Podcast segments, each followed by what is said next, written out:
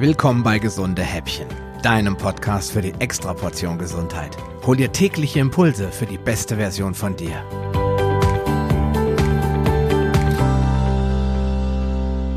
Wir leben in einer modernen Welt, umgeben von vielen technischen Errungenschaften, die unser Leben vermeintlich besser und einfacher machen sollen.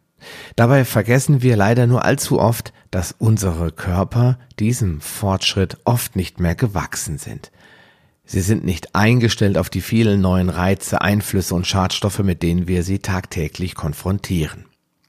Ich rede von den sogenannten neuen Feinden, die wir erst seit wenigen Jahrzehnten kennen und an die sich unser Organismus noch lange nicht gewöhnen konnte. Davon gibt es heute jede Menge und wir können uns kaum noch dagegen wehren. Gemeint sind zum Beispiel Pestizide in der Nahrung, Schadstoffe in der Luft, Gifte im Trinkwasser, Zusatzstoffe im Essen, Schwermetalle im Fisch, Medikamente, Impfstoffe, Hormone, Nanopartikel, Weichmacher, Chemikalien und natürlich Strahlung. Und genau darum soll es in der heutigen Folge gehen. Denn äh, das Schlimmste an der Strahlung ist, dass wir sie nicht sehen und auch nicht riechen können. Sie uns aber dennoch negativ beeinflusst, und zwar bis auf die zelluläre Ebene. Darüber hinaus hat sie in den letzten Jahren kontinuierlich zugenommen, ohne dass uns das so richtig bewusst wäre. Der Grund dafür ist eigentlich auch völlig nachvollziehbar, denn in den letzten 25 Jahren hat die Belastung durch elektromagnetische Felder massiv zugenommen. Kein Wunder, Schließlich hat mittlerweile fast jeder Mensch ein Handy und außerdem ganz oft auch zusätzliche mobile Endgeräte wie Tablet-PCs, Notebooks, Smartwatches, Fitness-Tracker und Handheld-Spielekonsolen.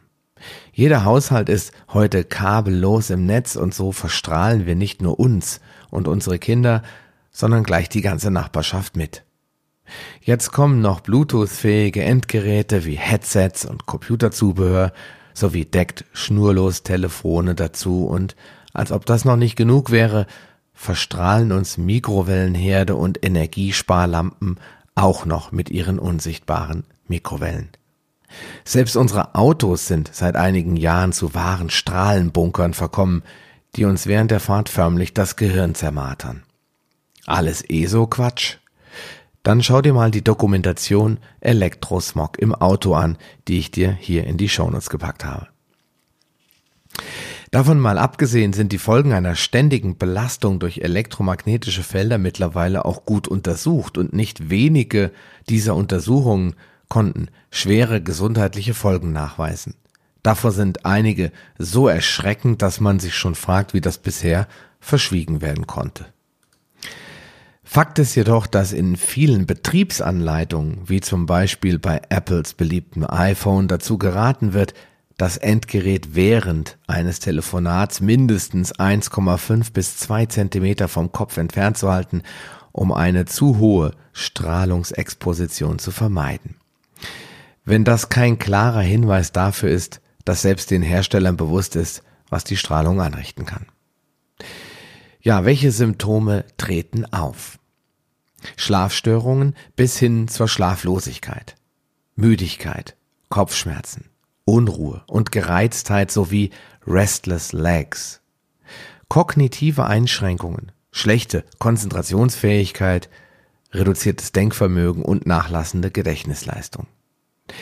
Und dann gibt es natürlich jede Menge Schäden, die bisher auch wissenschaftlich untersucht und belegt wurden.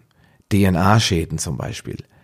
Fruchtbarkeit lässt nach. Das heißt, die Anzahl der lebenden Spermien sowie deren Beweglichkeit ist deutlich und sichtbar reduziert.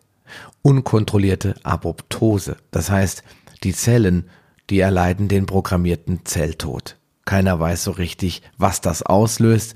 Es ist jedenfalls beobachtet worden. Dann natürlich jede Form von oxidativem Zellstress.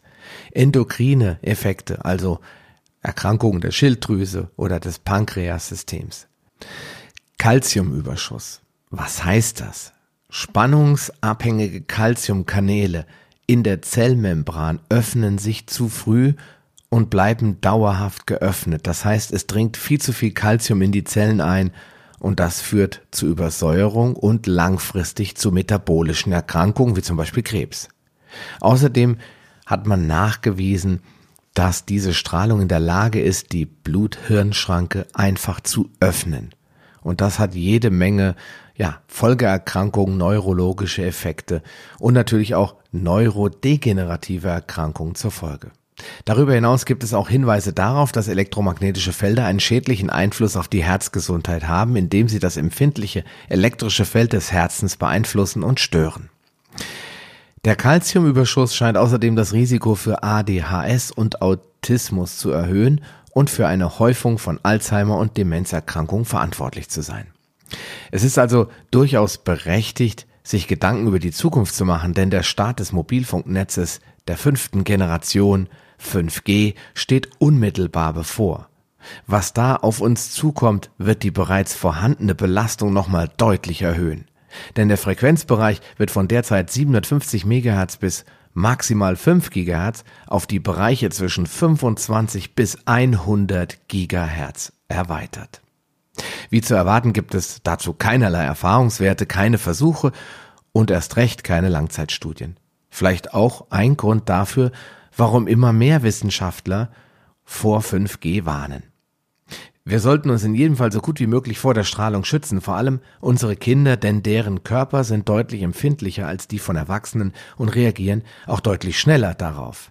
Dementsprechend sind Folgeschäden durch Strahlungsexposition in der Kindheit auch deutlich wahrscheinlicher. Also, in diesem Sinne, wir hören uns morgen zu Teil 2 wieder. Bis dahin, ciao und einen schönen Tag.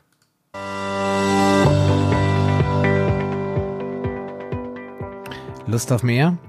Dann wirf am besten gleich einen Blick in die Show Notes unter palio-lounge.de slash gh. Dort findest du auch alle Episoden auf einen Blick.